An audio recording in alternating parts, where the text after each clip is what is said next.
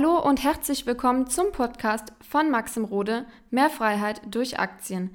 In diesem Podcast wird dein finanzielles Mindset auf ein neues Level kommen. Maxim wird dir zeigen, wie du durch Investitionen in den Aktienmarkt deine finanziellen Ziele erreichen kannst und wie du dir deine Rente absicherst. Tipptopp. Ja, mein Lieber, äh, unser zweites Gespräch tatsächlich. Äh, bist du eigentlich bei der Invest dabei jetzt äh, im äh, äh, ja, ist derzeit geplant. Ich habe nachher heute Mittag okay. um eins äh, mit äh, Richie von der Börse Stuttgart noch ein Gespräch, um ihn ein bisschen auf den okay. Zahn zu fühlen. Ich habe so leicht widersprüchliche Angaben, wie die stattfinden soll. Also sich irgendwo hinstellen ja. im, im, Schaufenster und dann aus der Ferne zuwinken.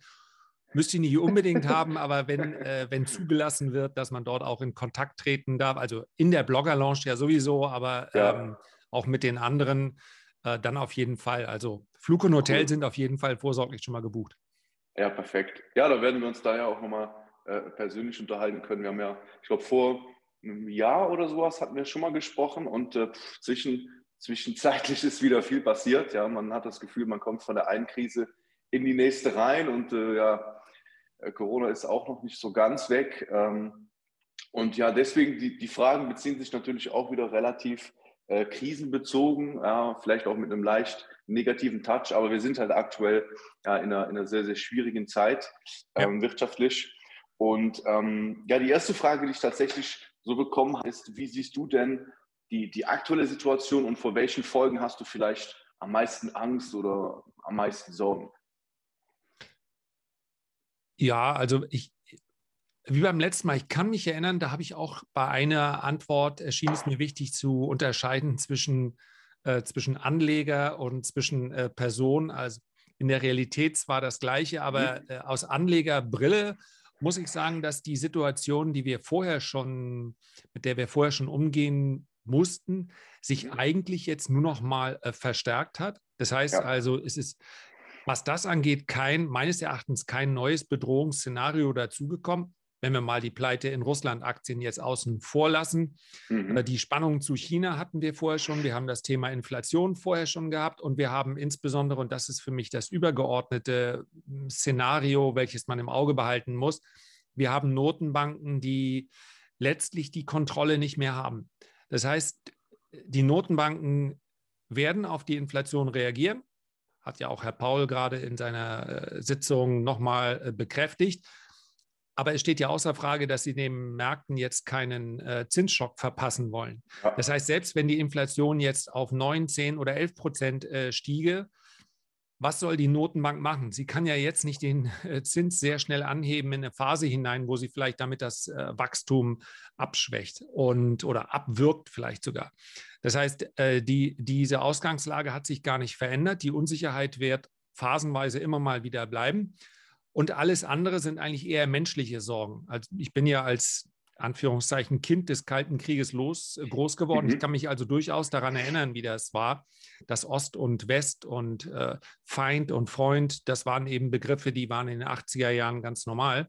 Mhm. Und äh, dass das allerdings dieser Kalte Krieg dann nochmal so warm, so nah werden würde, das ist einfach äh, was, was mir als Mensch, weniger als Anleger jetzt äh, Sorgen bereitet. Absolut. Die ja, Börse absolut. ist ja sehr rational, wie wir sehen. Also die schaut am auf Unternehmensdaten und die schaut auf äh, Konjunktur.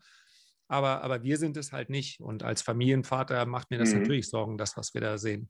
100 Prozent. Ich war ähm, gestern war ich in der Stadt in Aachen, war ich bei Telekom und die haben, die haben echt, da war eine Schlange von Menschen, von Ukrainern. Das war unfassbar, wenn man das dann mal so sieht.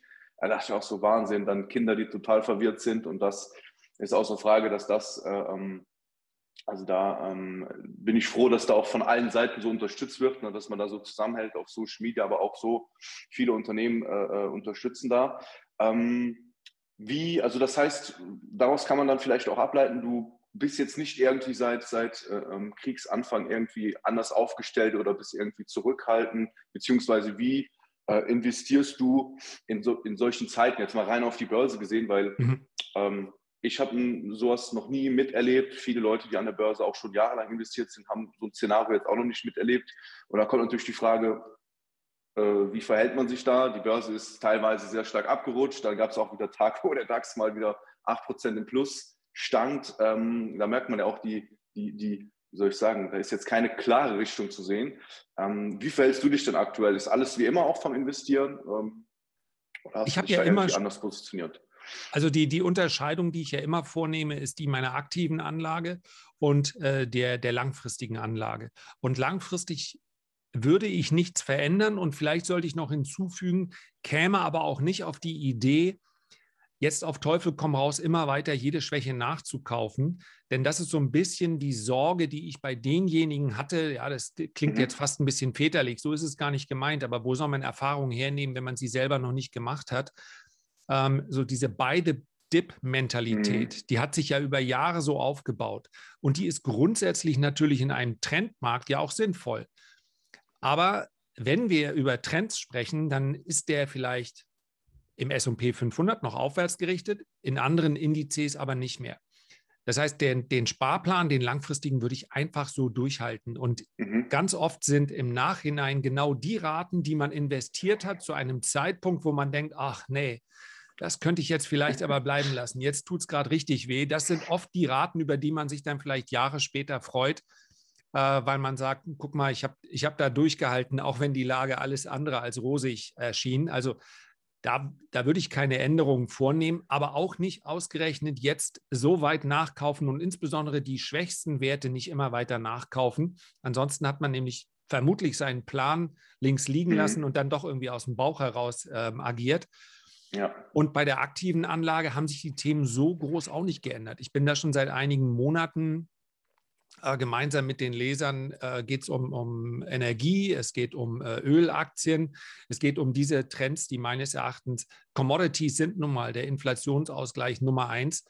Und unter dem Aspekt äh, hat sich da so viel auch nicht verändert. Was vielleicht jetzt noch zuletzt dazugekommen ist, ist die Geschwindigkeit der Aktionen. Das heißt also, der Gedanke, relativ schnell, ich spreche nicht über Daytrading, aber äh, relativ schnell einzusteigen in Phasen der Übertreibung, also nach unten dann, mhm. aber auch relativ schnell dann mal Gewinne wieder mitzunehmen, weil wir es eben ja. äh, mit, mit so einem unsicheren Markt zu tun haben. Und da kann man in seinem aktiven Depot sicherlich äh, ganz gut schlafen, wenn man da auch eine gewisse Cash-Reserve immer mal hält. Ne? Sofern man überhaupt aktiven mhm. Handel betreibt. Wenn man das nicht macht, dann ja. dann braucht man sich darüber auch keine Gedanken zu machen. Ne? Ja, ähm, die nächste Frage ist tatsächlich, die habe ich jetzt öfters bekommen. Ähm, grundsätzlich haben ja viele Anleger in den letzten Jahren, ich sag mal 2019, 2020, 2021, waren ja insgesamt ja auch durch die, abgesehen jetzt von den Corona-Turbulenzen, war ja sehr angenehme Börsenjahre. Und viele Leute haben jetzt eben die Sorge und die Frage kommt, kann es sein, dass der Aktienmarkt eben auch mal eins, zwei, drei wie lange weiß niemand, aber mal unattraktiv wird wegen Zinserhöhungen, äh, wegen diesen ganzen Sorgen, die sich anstauen, wegen, es gibt ja auch da Kanäle auf YouTube, die gehen also in eine ganz, ganz düstere Richtung rein. Ähm, wie stehst du dazu? Weil natürlich viele Anfänger sich jetzt fragen, naja, ist der Aktienmarkt äh, noch eine geeignete Wahl für die nächsten Jahre? Äh, vielleicht kannst du da ja ein bisschen deine Meinung mal schildern. Also wenn mich jetzt heute jemand fragen würde, ähm, ich brauche in zwei Jahren das Geld. Soll ich nicht jetzt in den Aktienmarkt und dann in zwei Jahren wird geerntet? Dann würde ich sagen, da gab es sicherlich bessere Ausgangspunkte äh, für den Plan. Ähm, und ich, ich würde, bevor ich die Frage andrehe, äh, äh, an, beantworte, gerne umdrehen. Also die, wenn ich jetzt die Sorge hätte, dass die Börse ein bisschen schwächer ist und ich bezeichne mich als langfristigen Anleger, dann wäre ja. ja eigentlich Happy Hour, weil ich dann mhm. äh, gemäß der äh, statistisch ziemlich hohen Wahrscheinlichkeit, dass im langfristigen Verlauf Aktien weiter steigen, wäre doch gut, wenn ich mal mehrere Jahre bekäme, in denen ich vielleicht Anteile günstig einsammeln könnte.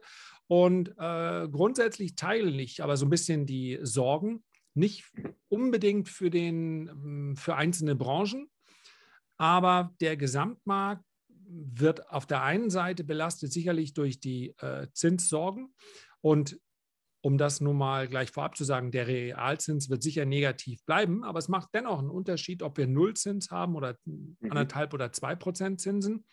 Und insbesondere denke ich da über die Deglobalisierung, so schwer war das Wort eigentlich gar nicht, ähm, nach, die meines Erachtens schon begonnen hat und diese Rückabwicklung der globalen Wirtschaftsströme, die ganz sicher in den letzten 30 Jahren dazu beigetragen hat, dass sich viele Unternehmen so gut entwickeln konnten, dass diese Mega-Player entstanden sind, wenn das dafür sorgt, dass die Börse äh, gut läuft, dass es vielen Unternehmen gut geht, ja, dann ist es ja logisch, dass die Deglobalisierung, also die Rückabwicklung dieser, dieser weltweiten Beziehungen und äh, ist eigentlich egal, wo ich produziere, ich kann überall hin liefern, dass das dann Spuren hinterlassen wird. Und das kann ich mir durchaus vorstellen, dass da mal ein, zwei Prozent Wachstum vielleicht über Jahre hinaus fehlen und insofern wir vielleicht mit einer niedrigeren Durchschnittsrendite leben müssen.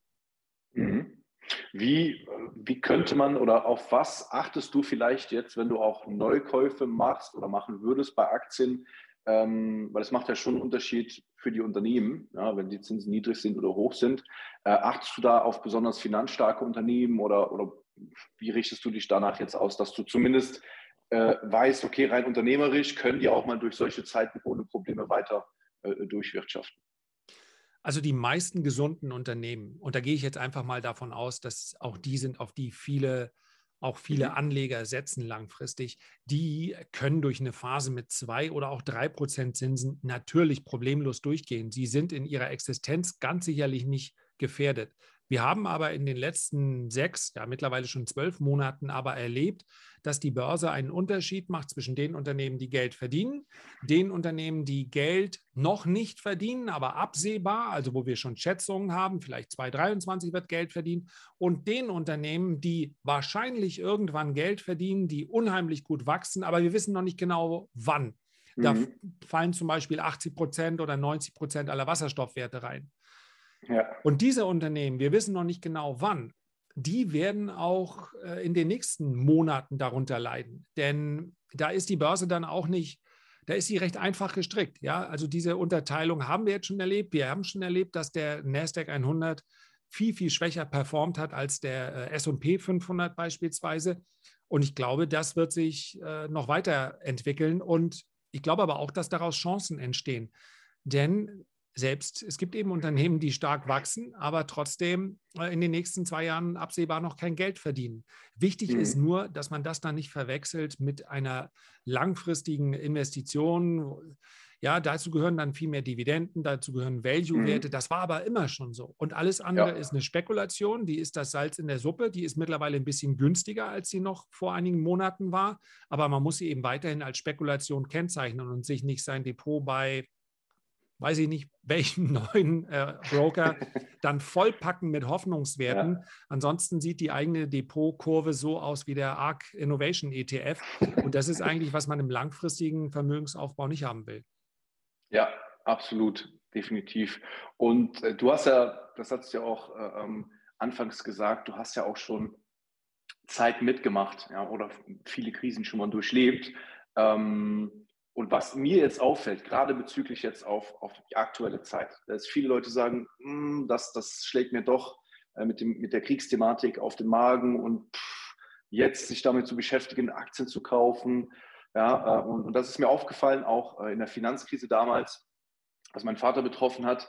Es ist ja immer so, wenn Aktien äh, günstig werden. Ich, ich, weiß, der Aktienmarkt hat sich jetzt auch schon wieder gut erholt, aber grundsätzlich ist ja dann immer etwas da, was ja auch einen negativen Kontext hat, dass man sagt, okay, jetzt ist Krieg, jetzt investiere ich nicht, weil es gibt ja größere Sorgen. Wie schafft man es da als Investor im Allgemeinen, einfach den kühlen Kopf zu bewahren und zu sagen, okay, okay, wir haben jetzt hier eine Corona-Krise, da leiden auch Menschen drunter.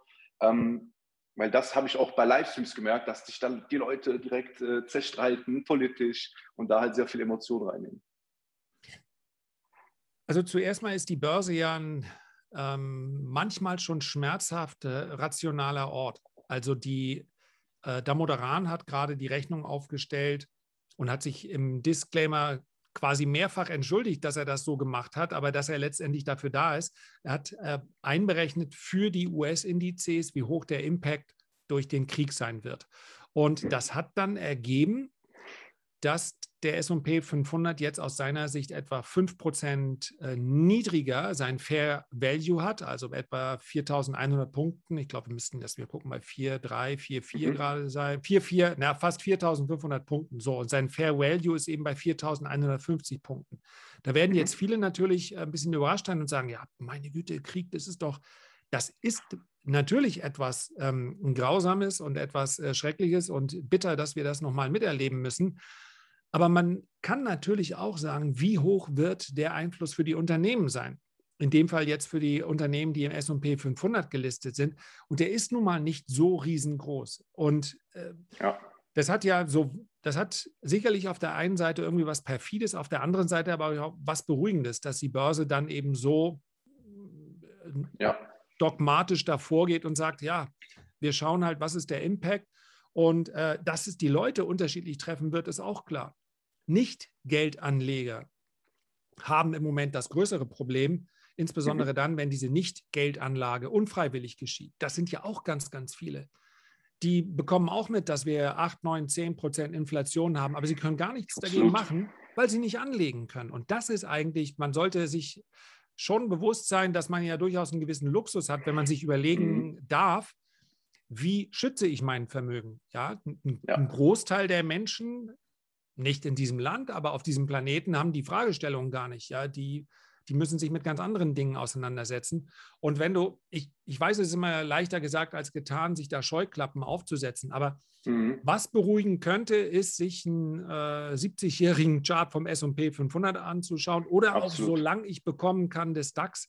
Und dann sieht man, ja, da sind immer wieder Zacken nach unten und der aufmerksame Beobachter wird die 70er Jahre finden. Da ging es auch mal ein bisschen länger seitwärts. Vordividenden. Ja, beim SP 500 sind die ja nicht mit drin. Insofern, die gab es in der Zeit trotzdem.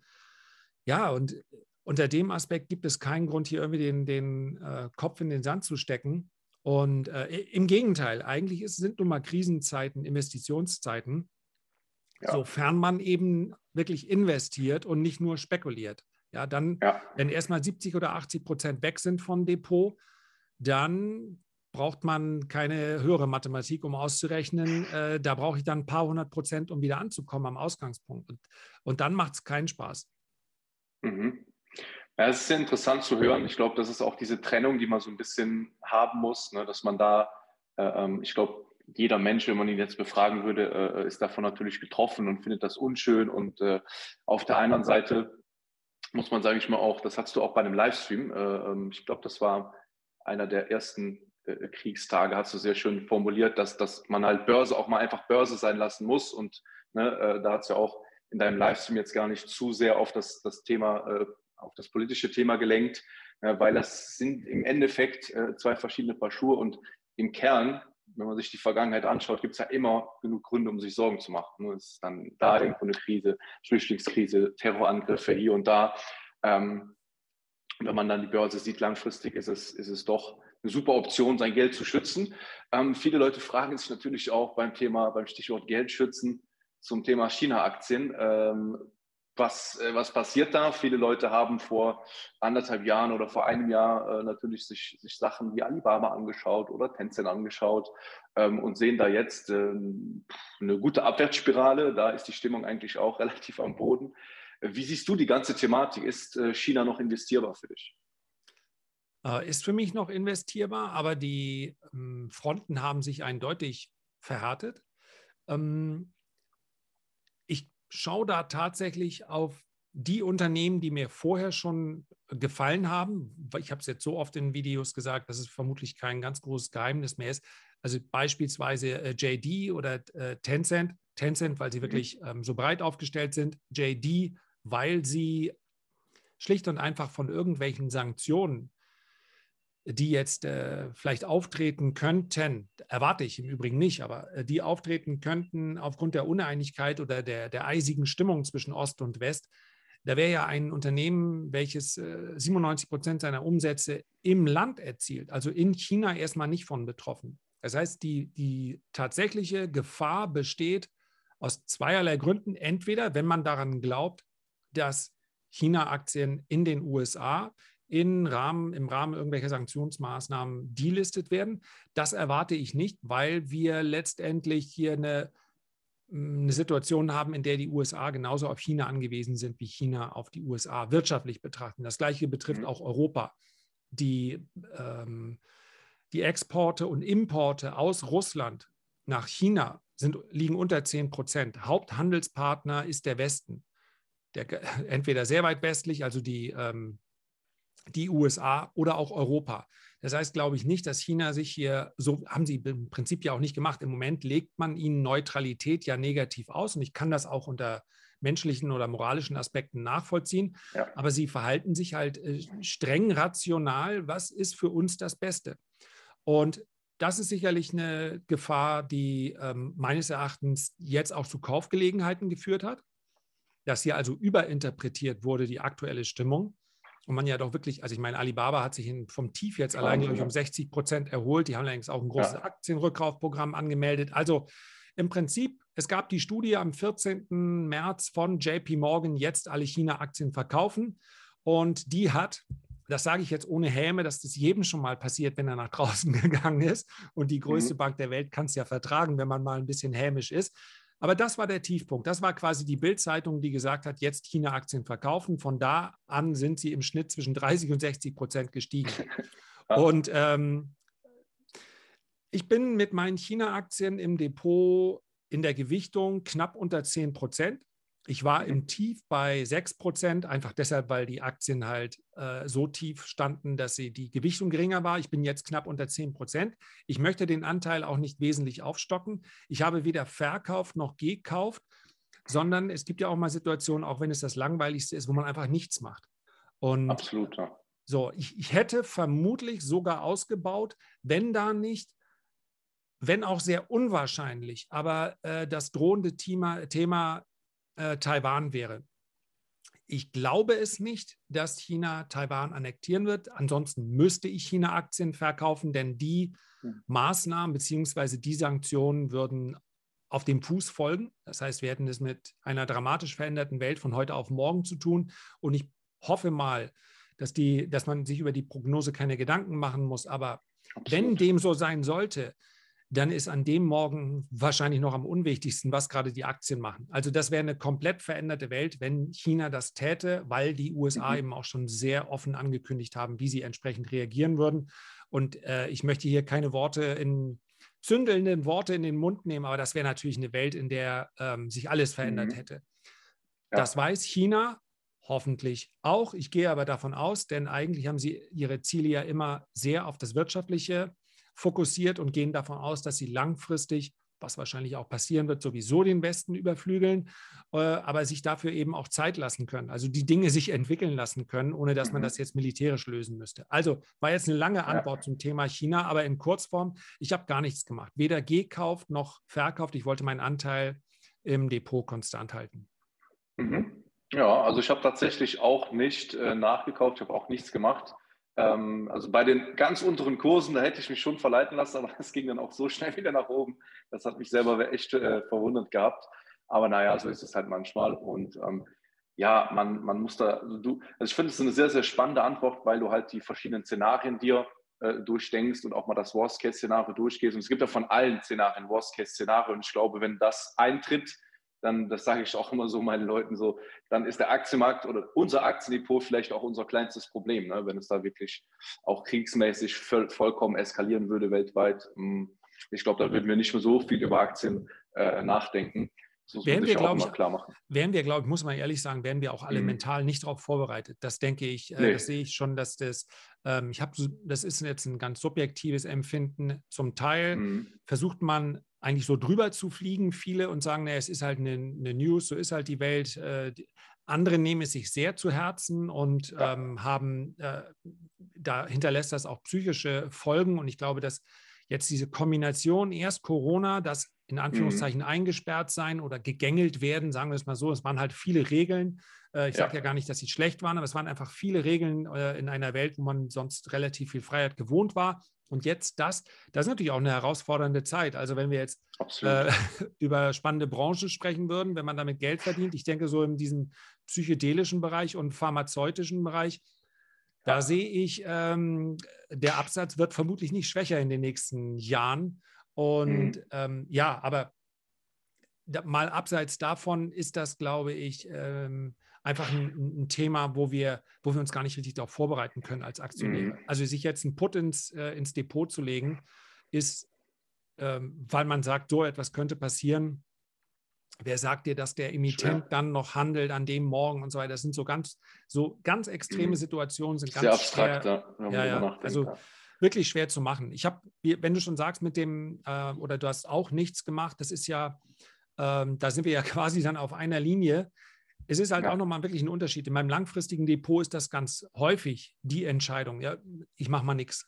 So, auch wenn ja. Aktien deutlich stärker fallen, in die ich investiere, ähm, dann widerstehe ich auch dem Drang, die nachzukaufen, weil ich auch nicht Schwäche permanent nachkaufen will, sondern ich bleibe dann im Prinzip bei dem Plan, den ich äh, immer schon hatte. Und im kurzfristigen Handel, im, im, Trading ist das ja sowieso was ganz anderes, weil wir da Definitiv. teilweise über Positionen sprechen, die ich ein, zwei Tage im Depot habe. Mhm. Es ist aber auch absolut getrennt dann von der langfristigen Investition.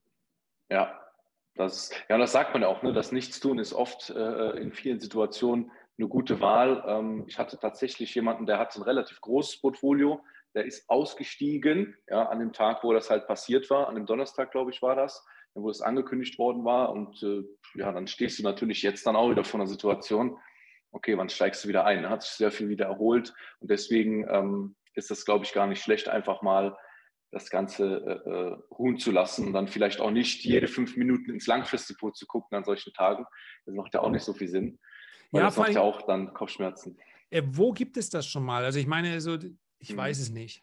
Wenn du durch ein wenn du durch ein brennendes Flugzeug rennst, dann weiß ich nicht, vielleicht ist ja dein Bauchgefühl das Richtige und du findest den richtigen Ausgang. Aber egal, ob du jetzt einen Heiratsantrag machst oder ob du eine Aktie kaufst oder ob du äh, sonst irgendein äh, äh, oder nehme mal eine Stufe kleiner oder kaufst dir ein Auto. Ja, wie häufig ist denn das Bauchgefühl der beste Ratgeber in der, äh, im Leben gewesen? Hin und wieder ja, okay.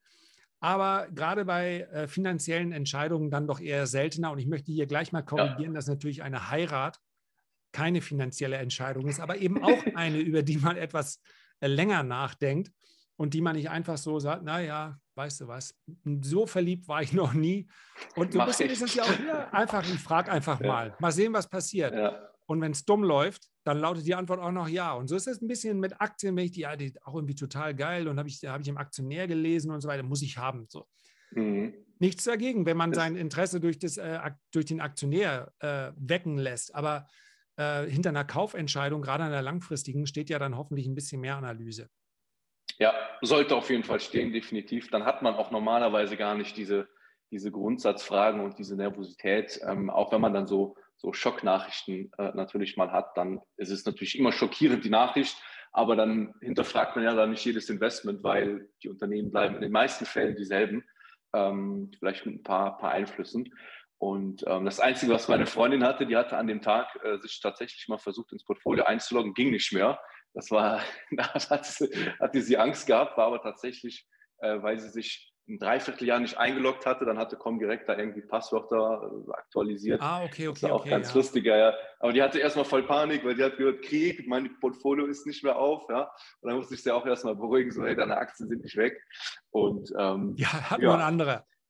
Ja, er hat ein anderer, ja. Dann haben wir noch eine Frage ähm, als letztes. Ähm, ist tatsächlich wieder von meinem, äh, von meinem Blick so ein bisschen ruhiger um Krypto geworden. Ähm, was, was, äh, also wir hatten ja ähm, mega gute Zeiten äh, teilweise und jetzt ist es mal, man merkt so ein bisschen so eine kleine Seitwärtsphase, wenn ich das richtig einschätzen kann. So, ich bin da ein bisschen investiert, ähm, nichts Großes. Wie schätzt du das denn ein? Also könnte es vielleicht jetzt nochmal interessant sein, da äh, ähm, seinen Blick nochmal drauf zu werfen, weil es gibt ja teilweise auch sowas wie Ethereum, wo man jetzt ja, objektiv mal von außen gesehen, ich mit meiner Laien, mit meinem Laienwissen bei Krypto sehe, hey, die haben sich jetzt eigentlich gar nicht so stark entwickelt in den letzten Jahren. Könnte da vielleicht nicht auch eine Chance sein? Ähm, weil du machst ja auch da äh, Content zu, bist da ein bisschen tiefer drin.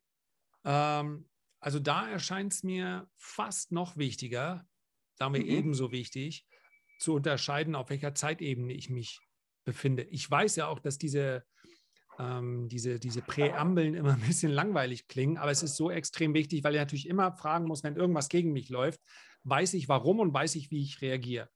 Und da habe ich meine, ja, meine Hodler-Position, ja, das heißt also, die, mhm. das, weil ich mich dafür entschieden habe, mit all den äh, Risiken, die dabei sind, praktisch jeden Tag kommt irgendein Notenbankpräsident in, raus und ähm, äh, sagt, ja, wir müssen wir stärker regulieren und so weiter. Also all das kann passieren.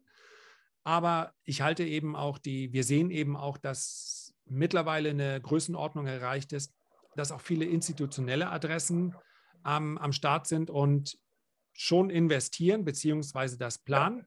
Das heißt, so ganz grob, das ist mal aus meiner Sicht Bitcoin und ein paar mehr gekommen, um zu bleiben. Und ich möchte einfach davon ähm, langfristig profitieren. Ja? Ich habe meinen mhm. Einsatz viel zu früh schon mal rausgenommen und die Position läuft weiter, unabhängig davon, ob Bitcoin sich nochmal halbiert oder jetzt verdoppelt. Ich hatte so ja. klare Zielzonen, wann ich ein Drittel nochmal rausnehmen wollte. Das ist bei, mhm. war bei Ethereum schon mal erreicht. Da haben wir, sind wir über 4000 schon mal gewesen. Bei Bitcoin mhm.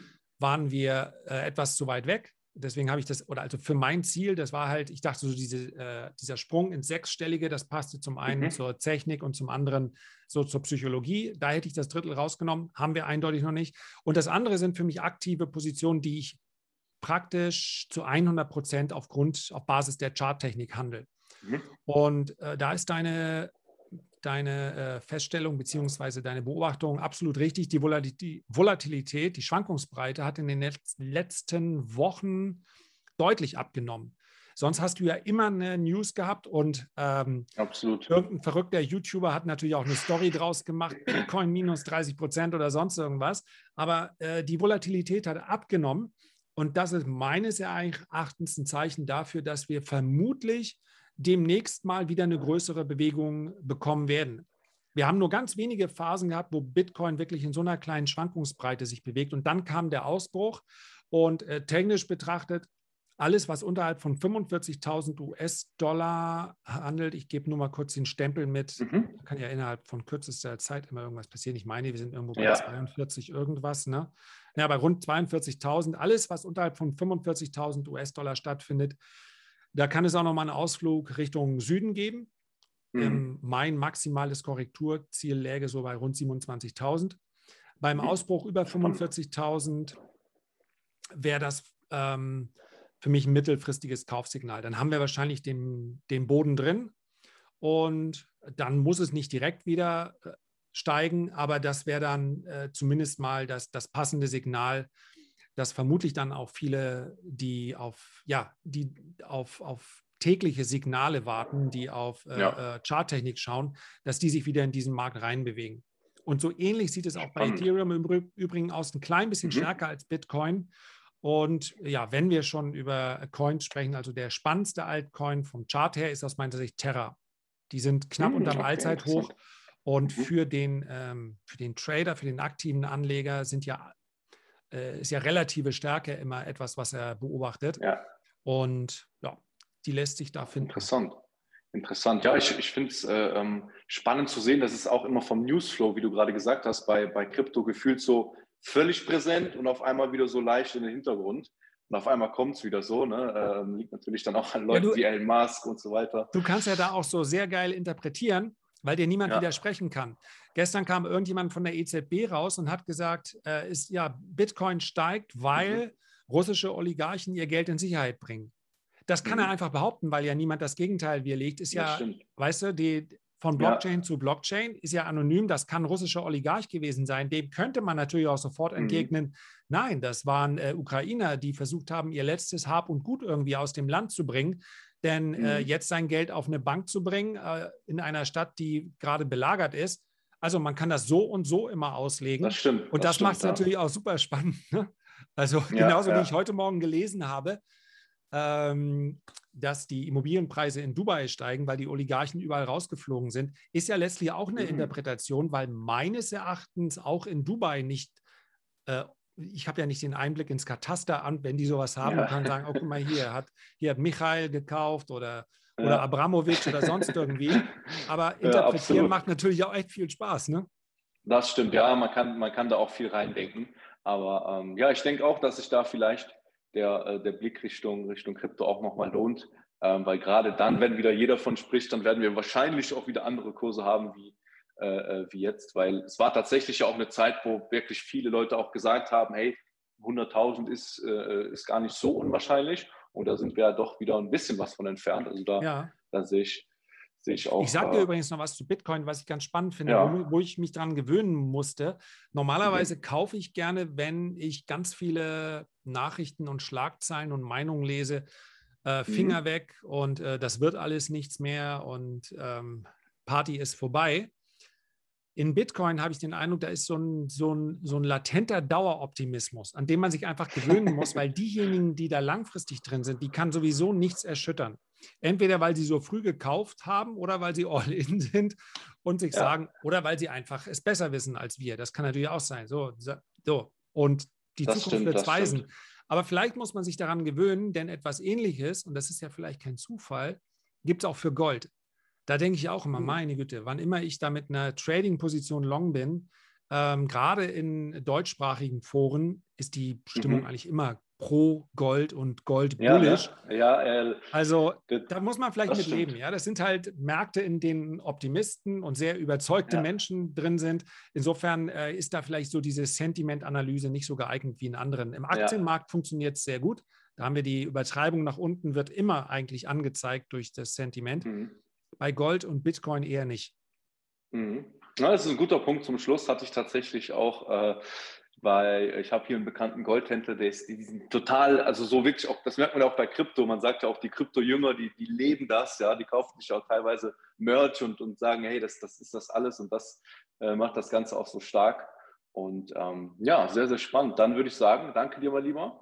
War wieder sehr, sehr interessant. Danke dir, ähm, Maxim. Ja, schaut auf jeden Fall beim Lachs vorbei. Ich freue mich, äh, wenn wir uns auf der Invest sehen. Ich hoffe, das findet alles statt und es kommt keine Mutanten äh, jetzt schnell wieder um die Ecke. Und äh, hoffe ich auch, dass ein paar Zuhörer oder äh, Zuschauer, Zuschauerinnen dann dabei sind und äh, dass das alles mal wieder Richtung Live-Events geht. Da, das habe ich vermisst die letzten Jahre. Und ja, mein Lieber, vielen, vielen Dank und wir hören uns bestimmt wieder. Danke, Maxim. Das machen wir. Bis bald. Ciao, ciao.